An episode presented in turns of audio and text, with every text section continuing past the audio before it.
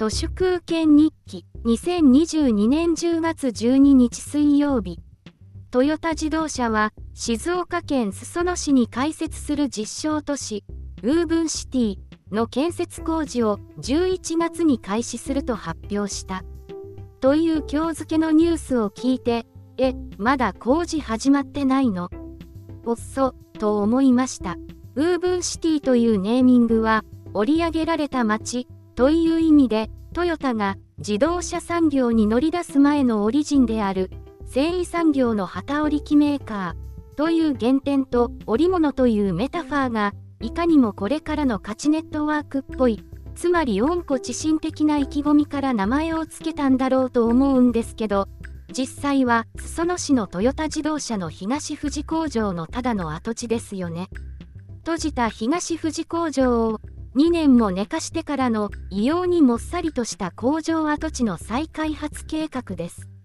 今年の7月26日に死刑が執行された加藤智弘があちこちの派遣先の勤務地を流転しながら2007年11月最後にたどり着いたのが今となってはウーブンシティと言い換えられた裾野市の関東自動車工業現在のトヨタ自動車東日本株式会社でした。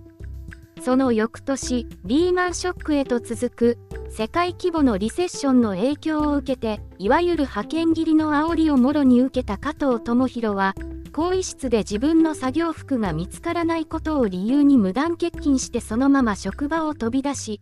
掲示板に通り魔事件を起こすとの予告投稿を繰り返し2008年6月8日の朝沼津でトラックを借りると秋葉原であの狂った事件を起こしました。秋葉原通り魔殺人事件のあったリーマンショックの2008年から2020年の東富士工場の閉鎖まで12年ウーブンシティ着工までさらにまた2年自動車産業の衰退の果てにそこに何が立ち上がるのか私にはまるでワクワクしないハリボテの幻にしか見えません。そうこうしているうちに日本そのものが終わってしまい暗い闇の中を手探りでみんな生きなければならない時代の到来です。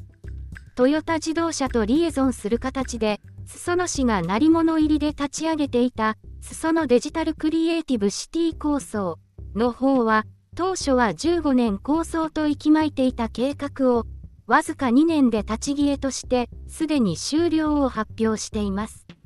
なんじゃそりゃーっていう感じですが、ウーブンシティなどという薄っぺらいキャッチコピーでみんなが一致団結できるほど、日本も裾野市もトヨタ自動車も明るい未来ではないということだろうなと思います。そんなことよりも問題は、リーマンショックから14年もかけて、未だに工場跡地を損切りさえできていない薄のろさです。今度のリセッションは、クレディ・スイスショックからのいわば日銀ショックです。朱子学カルトの皆さんの底なしの遅さ、疎さ、頭のおかしさには本当に舌を巻きます。本日は以上です。ありがとうございました。人の行く裏に道あり花の山。